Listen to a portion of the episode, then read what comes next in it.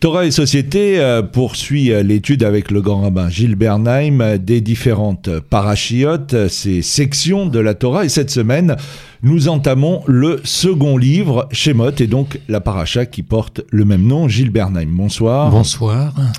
Dans le livre de Bereshit ont été exposées toutes les données de la création, le plan de son développement, les obstacles à la réalisation, les partenaires en jeu et les premières tentatives d'échec, aussi bien dans le couple que dans la fratrie, la famille ou entre les peuples et entre les hommes et envers le Créateur. La fin du livre de Bereshit était une sorte de reprise en main de l'ensemble du jeu. On retourne en Égypte, représentante de l'ensemble de l'univers humain, pour reprendre tout ce projet qui est bloqué et y faire euh, éclater la gangue qui empêche la réalisation du plan global, la clipa. Les sages de la Torah expriment que c'est en ces euh, dynamiques que se réalisent les transformations d'identité chez ceux qui se convertissent, les guérimes, et retrouvent ainsi l'authenticité de leur être. Voilà pourquoi les ancêtres des euh, Hébreux, ou plus précisément les Hébreux, sont nommés guérim. Les gens ne se convertissent pas, ils sont à la pointe de ce travail réalisé par tout le peuple juif pour revenir à l'identité initiale authentique. Oui, le, terme le plus important que vous venez d'employer, c'est le terme de pointe. Être à la pointe de quelque chose. Les, les, les chassidim, et particulièrement l'auteur du Sfatemet, donc ça c'est la chassidoute de Gour, mais déjà beaucoup plus tôt chez le Maguide de Mézerich, qui était le principal disciple du Baal Shem Tov, on utilise les termes, les termes de Nekudat Vnimit, c'est-à-dire de point intérieur. Entre une pointe et un point intérieur, il y a une quasi-similitude. Je veux dire, le point intérieur chez les, dans ce courant chassidique, c'est un point à partir duquel on peut commencer à tracer quelque chose. Alors on appelle point intérieur, c'est le point qui est à l'intérieur, mais qui est à la frontière de l'intérieur et de l'extérieur. Le terme de pointe, c'est quoi? Du mot pointe, on pense d'abord au mot point. La pointe, c'est ce qui perce du point, et qui favorise le tracé. C'est-à-dire, au-delà de l'émergence du point, la possibilité de tirer vers l'extérieur, de pointer, de fixer une direction ou de tracer une direction. Et c'est vrai que c'est peut-être la vocation du peuple juif, et je reprends les, termes de votre propos, la vocation du peuple juif n'est pas d'initier les nations de la terre au mitzvot. La vocation, ça c'est son rôle à lui, de les pratiquer. La vocation du peuple juif est donc des Hébreux à partir de l'Égypte. Et je dirais, c'est une démarche qui a déjà été initiée par les patriarches, consiste à partir de la vie intérieure, de fixer quelques règles, quelques directions, quelques options de vie qui aident chacune des cultures ou des familles humaines ou des civilisations que les Hébreux et plus tard le peuple juif rencontrent, à advenir à eux-mêmes ou à advenir à elles-mêmes, c'est-à-dire à réussir dans leur voie. On ne leur demande pas de devenir hébreux, on ne leur demande pas de devenir juif. Joseph n'a jamais cherché à convertir l'Égypte, et pourtant il restait profondément hébreu, ivri, mais de faire que les nations de la terre, les cultures, les familles humaines se montrent bienveillantes je ne dirais pas encore reconnaissante, mais bienveillante, sentent qu'il est important de prêter attention aux Hébreux, de prêter attention au peuple juif, dans le meilleur des cas d'avoir de l'estime pour lui, parce qu'il y a de bonnes raisons d'avoir de l'estime pour le peuple juif, et à partir de là, d'être des partenaires, à partir de leur propre histoire, de leur propre culture, de leur propre, je dirais, valeurs, mais partenaires, donc bienveillants, accueillants, et participants d'une même histoire humaine. Les sept euh, premières euh, parachiotes, euh, les sept premiers versets du livre de Shemot seront donc le processus de la naissance et libération après la gestation jusqu'à ce que, à son tour, l'homme libéré puisse choisir soit continuer sa libération ou choisir de rester en esclavage comme le fera l'esclave hébreu. Le Harizal, dans le Sefer Akiluktim, résume cela en disant La descente des fils d'Israël vers l'Égypte est une allusion au naissant, à l'enfant. Oui, parce que le peuple juif, je devrais dire les Hébreux, ne sont devenus un peuple que en Égypte et surtout en sortant d'Égypte. En sortant d'Égypte, à condition d'être nombreux, parce qu'à 70, on ne compose pas un peuple, on compose une famille. Il n'était que 70. En entrant, ils sont 600 000 et plus, avec, en comptant les femmes, les vieillards, etc., les enfants, en sortant.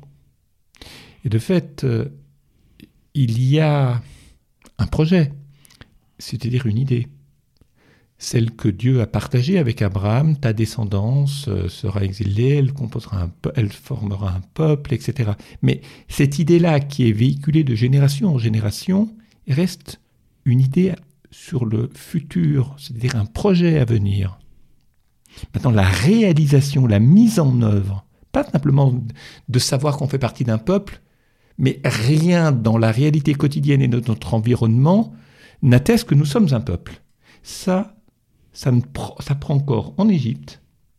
Et c'est la raison pour laquelle on ne fait pas la guerre à l'Égypte, enseigne le Talmud. Parce que l'Égypte est le lieu maternel.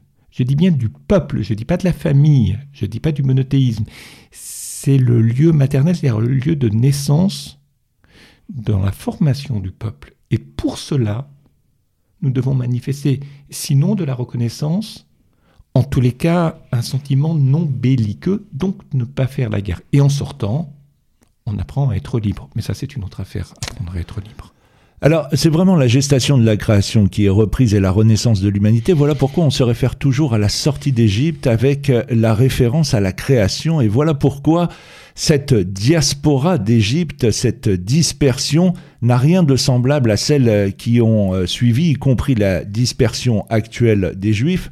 Rabbi Yaakov Abu Hatzera dit que le mot Mitzraïma, au premier verset de la paracha, a la même valeur numérique, la même gamatria que la Shechina, la présence divine, car ce retour est une reconstruction de l'unité initiale qui existait non seulement entre Dieu et l'homme, mais aussi entre Dieu et la Shrina. Là, je dois avouer mon incompétence et certainement mon ignorance, parce que d'abord, je ne le savais pas, mais je ne m'en étais pas préoccupé jusque-là le, terme de Mitzraïm se construit autour du mot tsar, qui veut dire étroit.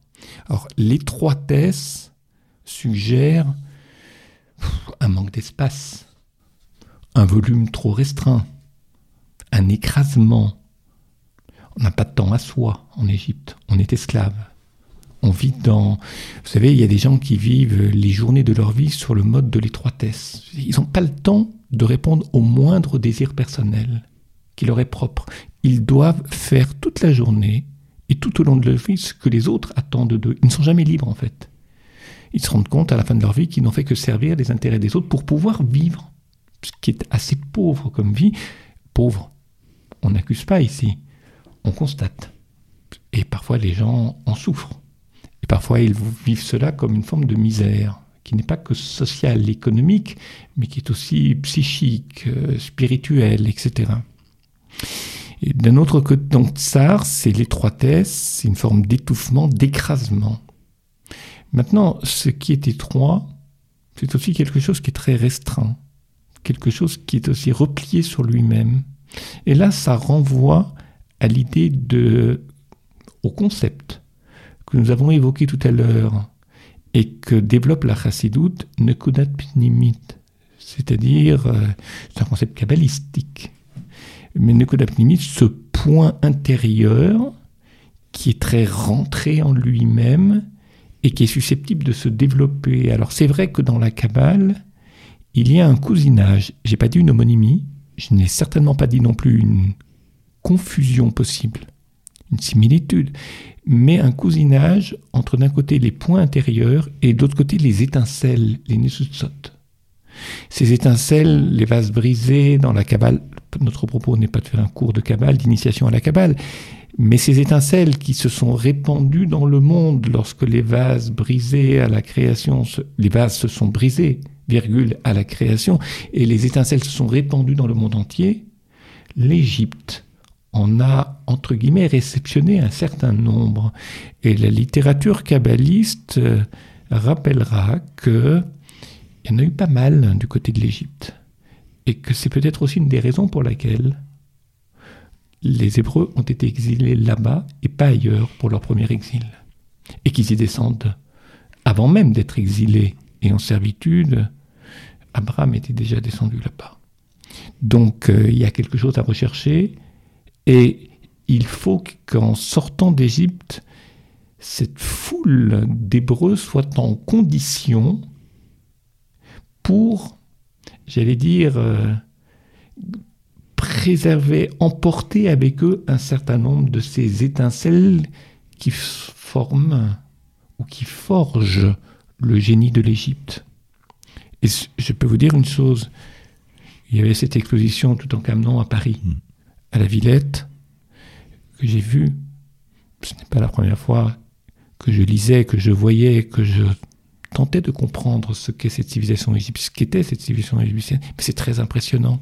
Et par certains côtés,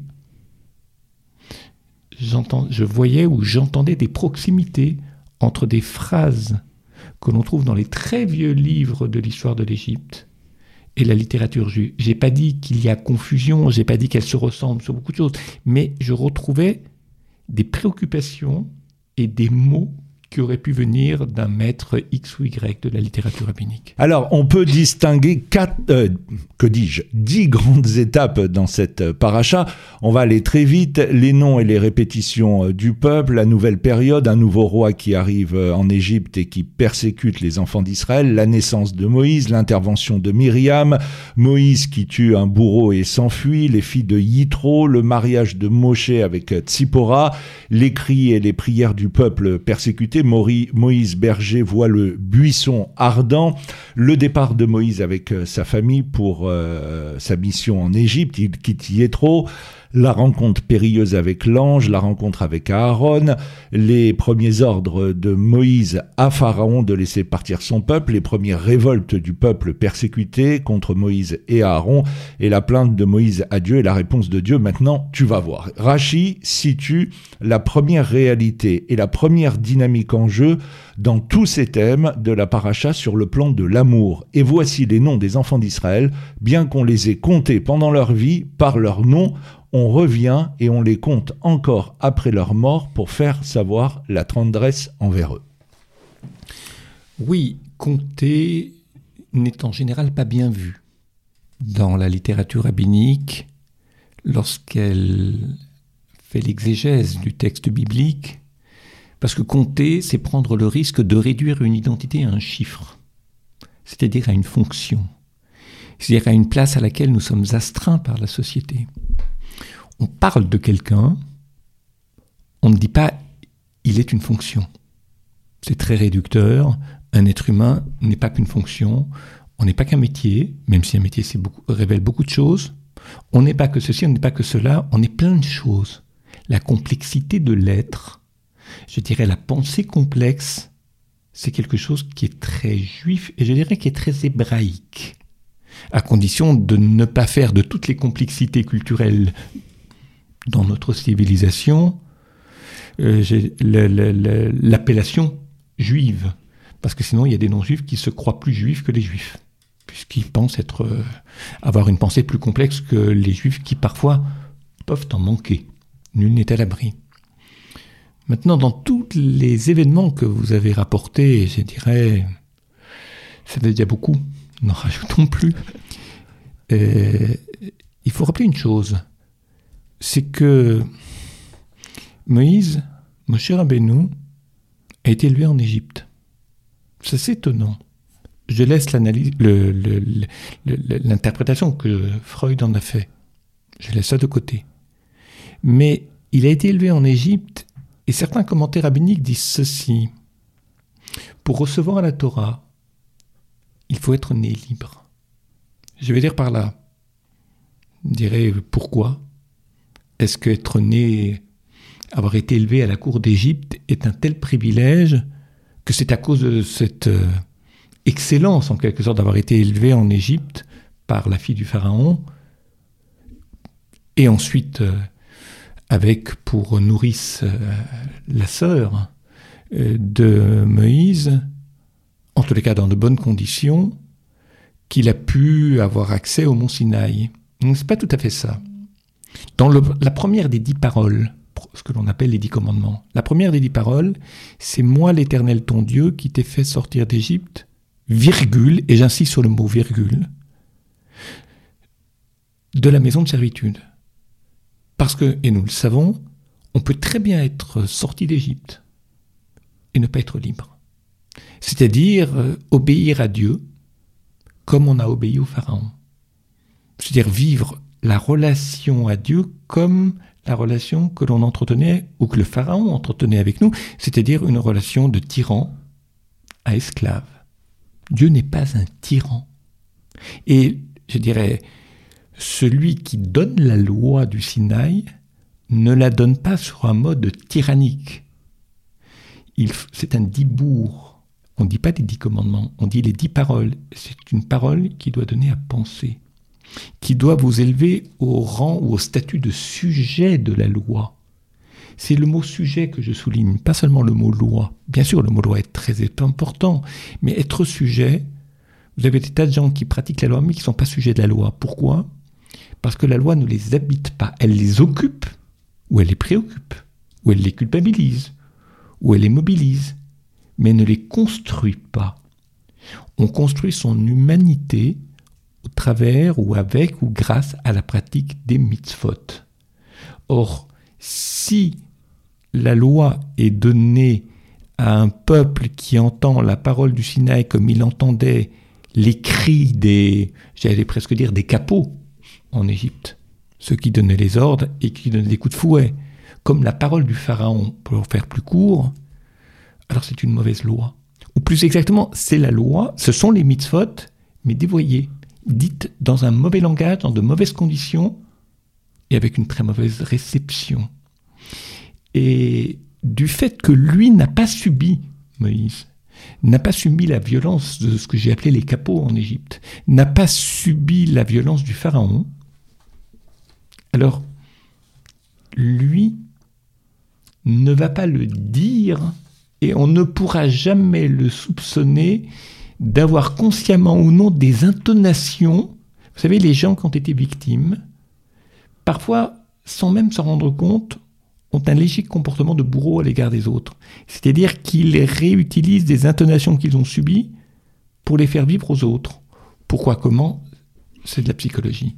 Et Moïse ne peut pas être accusé de cela. Mhm. Et c'est pour la raison pour laquelle il va recevoir la du et j'ajouterais, il n'en a pas honte, puisque lorsqu'il va rencontrer Tsipora et la famille, comment Tsipora va le présenter à son père? Elle va devenir l'épouse d'origine midianite. Elle va devenir l'épouse de Moshe Rabbeinu. Elle va, le elle va dire de lui que c'est un Égyptien. Et il ne dit rien. Mais ça dépend ce que l'on met dans le terme d'Égypte. La première euh, stratégie justement que les Égyptiens ont employée consistait simplement à imposer aux enfants d'Israël de dures conditions de travail dont ils espéraient qu'elles les inciteraient à émigrer. C'est ce que dit le Sforno, la méthode adoptée plus tard par les nazis dans euh, leurs premiers efforts pour débarrasser l'Allemagne de ses juifs et ce procédé a cependant lamentablement échoué et ils se sont, comme le souligne la Torah elle-même, multipliés et étendus malgré leur souffrance. Oui, ils n'ont pas émigré. Auraient-ils pu émigrer? C'est une autre question. Mais euh, c'est vrai qu'un projet va souvent, je dirais, il a un, développement qui est ascensionnel. Au début, c'est pour une première raison. Et puis cette première raison ne satisfait plus. Les conditions ont pu changer. Et la raison pour laquelle on a astreint un peuple ou une famille humaine à faire des choses désagréables, la raison va changer, mais le labeur va aussi changer, et l'esclavage va devenir de plus en plus dur. L'exemple des nazis avec les juifs en atteste. Maintenant, euh, j'ajouterai une chose, c'est que pour être libre, c'est-à-dire pour que la deuxième expression puisse, euh, de, la première parole, du premier commandement, de la maison de servitude, c'est-à-dire que l'on puisse entendre la parole du Sinaï en étant libéré des échos de violences tyranniques dont Israël avait si souvent et si longtemps été la victime en Égypte, cela nécessite un travail intérieur et il faut dire que les Hébreux ont eu très peur au Sinaï. Heureusement que Moïse était là, mais ils ont vu très vite à nouveau peur après la révélation du Sinaï. La peur, ça se traduit par des mouvements compulsifs, et qui dit mouvement compulsif pense évidemment à la faute du veau d'or.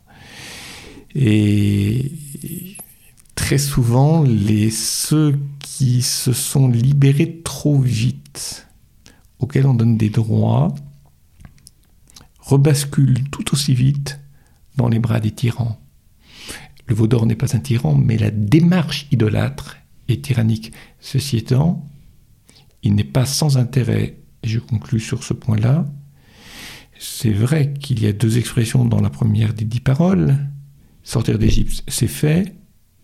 Quitter la maison de servitude, c'est-à-dire éliminer la tentation servile qui caractérise tant d'êtres humains, ce n'est jamais terminé. Mais le deuxième dibourg, c'est l'interdiction de l'idolâtrie. Et l'idolâtrie de la nature, l'idolâtrie des hommes, l'idolâtrie des maîtres, etc. Tout cela, on le trouve dans le deuxième commandement. Et c'est pour cela que les deux commandements se font suite, sont à la suite l'un de l'autre. Et que il va falloir beaucoup travailler sur le deuxième commandement pour que les effets de la deuxième partie du premier commandement Mhm. commence à se faire sentir. Dieu se sert de deux signes pour convaincre Moïse d'accepter sa mission et Moïse doit les reproduire devant Pharaon pour faire une démonstration de la puissance divine, la lèpre et le bâton. Rabbi Meir Shapira de Lublin explique que l'environnement dans lequel un homme baigne a une grande influence sur celui-ci. Même l'homme qui serait le plus dégradé pour échanger et s'améliorer, si son entourage était sage et bénéfique, et d'un autre côté, l'homme le plus vertueux risquerait de devenir une bête s'il se trouvait dans un environnement corrompu et dégradé. Oui, mais vous savez, la raison pour laquelle euh, Moïse a été puni, même si cette punition est très brève. Je dirais, c'est la première fois, donc euh, on met un sursis sur la peine. Il a plongé sa main et ressorti pleine de tsorat, cette espèce de lèpre euh, qui consacre les, qui est la peine que l'on applique à des personnes qui ont médit. Mais ce n'est pas n'importe qui qui médit, on l'a souvent enseigné ici cette loi ne s'applique qu'aux prophètes dans le texte biblique. C'est-à-dire des gens dont la parole doit être une parole de bénédiction. Mais si, c'est de la médisance, si la parole relève de la médisance, ce n'est plus une bénédiction, c'est une malédiction. Donc on ne, on ne punit que les gens qui bénissent parce qu'ils ne jouent plus leur rôle. Mais beaucoup de gens ne bénissent pas. Ils ont un comportement très neutre. Ils parlent pour s'écouter parler, pour euh, communiquer, informer, etc mais ce ne sont pas des paroles, souvent ce ne sont pas des paroles qui alimentent la vie intérieure, qui nourrissent la vie intérieure et qui aident les autres à grandir, à aller mieux, à mieux vivre.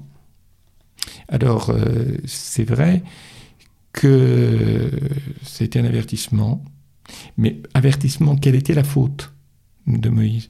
Moïse n'a pas eu confiance en Dieu. Dieu lui dit, après le buisson ardent, l'épisode du buisson ardent, il lui dit qu'il faut transmettre tout le message à Israël. C'était aux Hébreux, en Égypte. Moïse a répondu, mais ils ne sont pas en état. Ils sont beaucoup trop esclaves. Je dirais que leur oreille, leur ouverture intérieure n'existe que trop peu parce que les conditions ne s'y prêtent pas. Donc euh, ils ont véritablement d'autres soucis que de se pencher sur leur avenir et d'espérer en quelque chose de tout à fait neuf, alors qu'ils n'ont même pas le temps, en dehors du travail, de se retrouver, d'avoir une vie de famille et j'allais dire, un tout petit peu de temps à soi.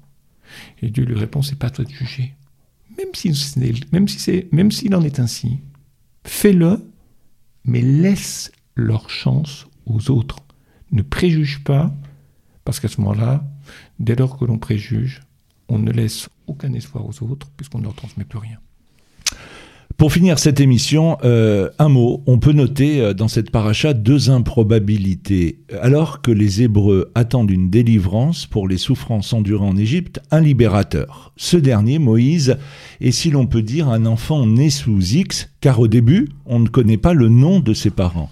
Et puis, pour se faire reconnaître des enfants euh, d'Israël, Dieu dit à Moïse, qui lui demandait de qui était-il l'envoyé, Dieu répondit, je suis celui qui est. Autrement dit, là encore, pas de nom.